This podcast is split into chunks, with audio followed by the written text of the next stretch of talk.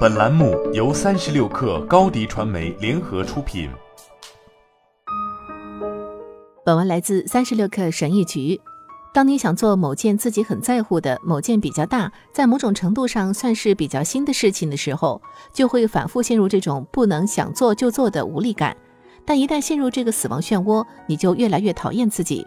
这种自我厌恶的侵蚀性和副作用实在是太大了，是我最不愿意碰到的最大的敌人。就我们的大多数文化而言，这个做不成事情的恶性循环，多多少少跟我们自身的问题有关：很懒，工作没有效率，不负责任，玩手机上瘾，拖延重症患者，不做冥想，诸如此类。在《艺术的战争》这本书里面，作家史蒂文·普雷斯菲尔德把阻止我们发挥才能的力量叫做抗拒。抗拒是一支神秘的敌对势力，是你必须要打败的敌人。按照普雷斯菲尔德的想法，我们每天都在跟抗拒做斗争，这是一场永恒的、无休止的战争。普雷斯菲尔德建立的这个模式帮了很多人，但我认为到头来他只说对了一半。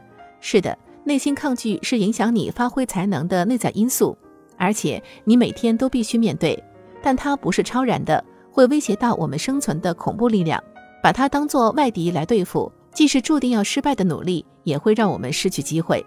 内心抗拒不是这个宇宙独立的、固有的恶毒倾向，这是我们的一部分。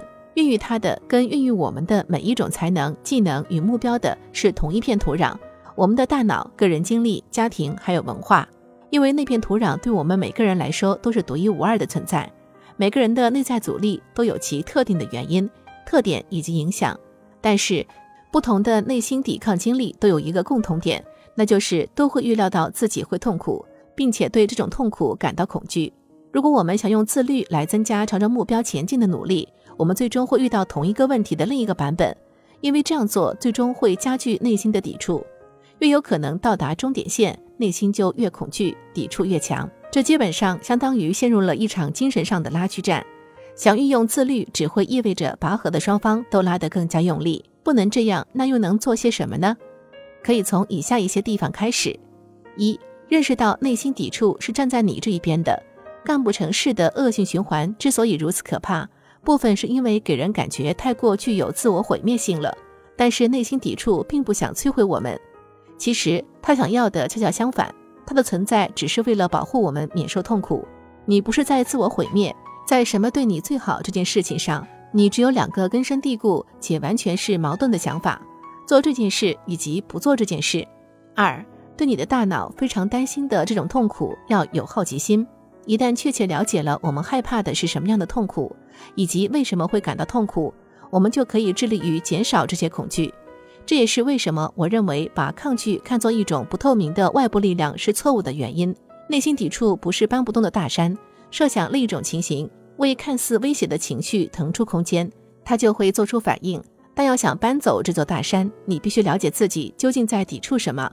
三、协商，你可能没办法一下子弄清楚是什么让你心生抵触，而且甚至即便你弄清楚了，应付内心的恐惧以及对即将面临的痛苦的担忧，也可能需要一些时间。